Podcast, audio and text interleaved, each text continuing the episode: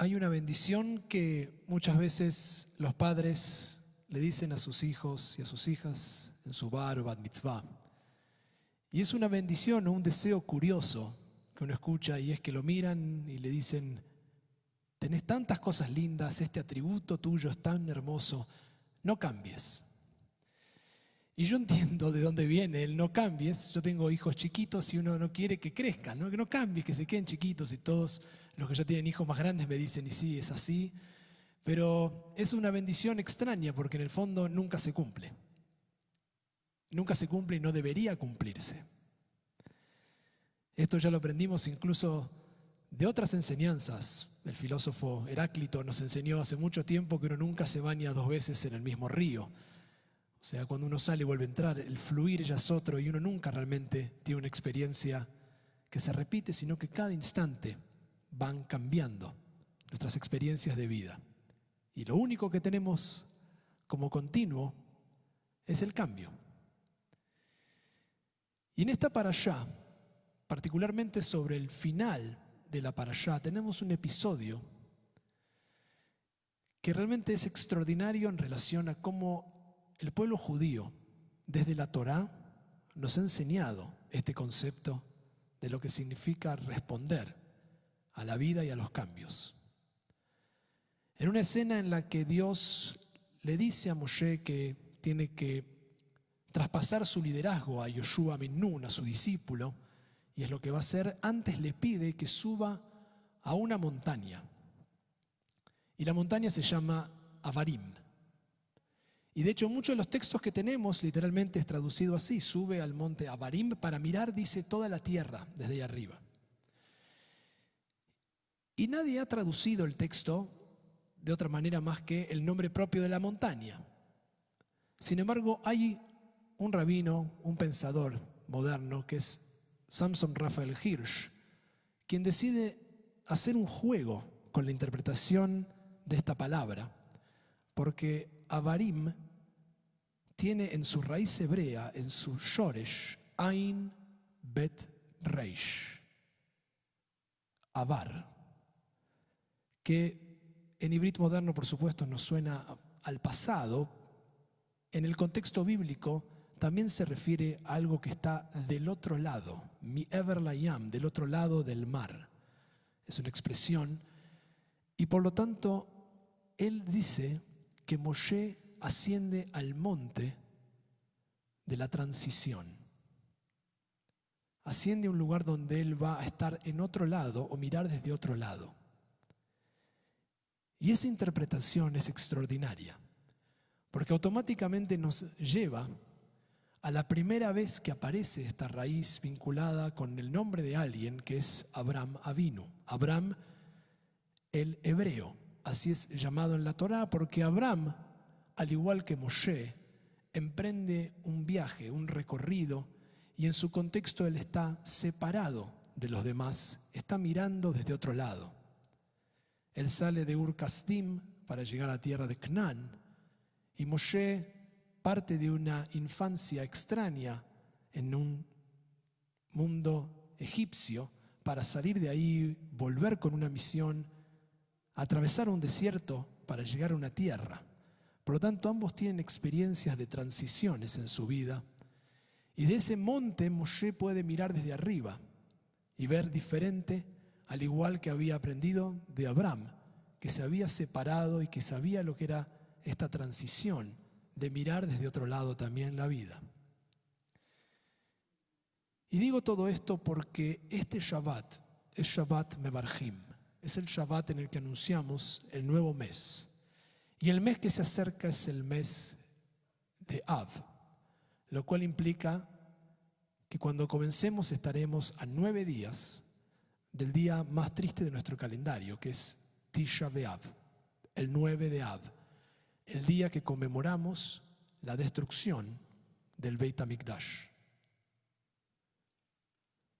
Y sin embargo hay algo increíble que sucede a partir de esa destrucción del templo. Y es que quiero que imaginemos por un instante que hubo un momento en la vida donde obviamente Tisha B'Av no se conmemoraba, porque el templo existía. Nuestros antepasados cuando construyeron el templo jamás imaginaron que un día iba a destruirse, no construyeron este templo con la idea de que un día tendrían que cambiar y transicionar hacia otro estadio. Y lo que uno anticiparía es que si el templo se destruye, uno tiene que desaparecer, perdió tu Dios, que es parte de la historia de lo que leemos de muchos pueblos que son mencionados en la Torá y que solo sabemos que existieron porque los menciona la Torá y no tenemos ningún tipo de rastro arqueológico, solamente la mención en nuestros libros. Pero lo que pasó en ese instante, lo que pasó luego de la destrucción del templo, fue una transición que es lo que me permite a mí hoy estar parado aquí, habiendo rezado estos textos y tener todos los símbolos que me rodean. Desde ese lugar de dificultad, de destrucción, no es una casualidad que el Midrash cuenta que Rabbi Yohanan ben Zakkai, que fue el sabio de la generación, que logró escaparse en un ataúd, y no es casualidad que de ahí salió, desde esa muerte se escapó dentro de un ataúd estando vivo, para reconstruir a través del el estudio de la Torá y los sabios de esa generación toda una tradición. Logró transicionar justamente como había hecho Abraham Avinu desde una perspectiva, como había hecho Moshe desde otro lugar, otorgando el liderazgo y tomando distancia para poder marcar estas transiciones. Y de ese lugar creamos el judaísmo que conocemos hasta el día de hoy en respuesta a la destrucción del sistema de sacrificios que conocíamos. Pasamos de tener un templo con Dios ahí adentro, con los Koanim, sacrificando animales, a la sinagoga, la Shejina en todos lados y las ofrendas de nuestros corazones en las tefilot con cualquiera que puede hacerlo y no solo con los Koanim. Es la revolución histórica más increíble de nuestro pueblo, producto del desafío y la capacidad de transicionar a otro estadio. Y esto que es real para la Torá, para los sabios, es real para nuestras vidas.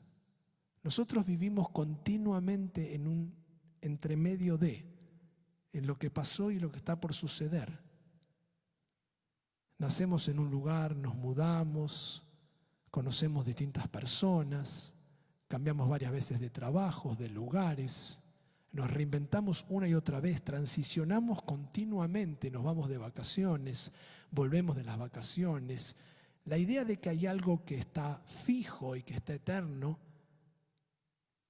es una idea ajena a cómo nosotros entendemos la fluidez de la tradición, producto de eso, de haber entendido desde Abraham, desde Moshe, desde los sabios, que la vida tiene esa transición. Pensemos ni más ni menos cómo nos comunicamos hoy con los medios digitales y cuán diferente era esa comunicación hace 10 años y ni que hablar 20 años atrás. Pero nos parece ayer, sin embargo, los teléfonos o el Zoom, que hasta hace muy poco tiempo era simplemente una palabra en inglés para ampliar una imagen, hoy en día se ha convertido en un vocabulario que implica todo lo que nosotros conocemos como plataforma para conectarse, estudiar y vivir la vida casi a través de esa pantalla hoy. Y eso es producto de transicionar, de entender. Pero lo más importante es cómo lograron esto, cómo hizo Abraham para hacer esto, cómo hizo Moshe, cómo hicieron los sabios para responder así y qué podemos hacer nosotros para responder así.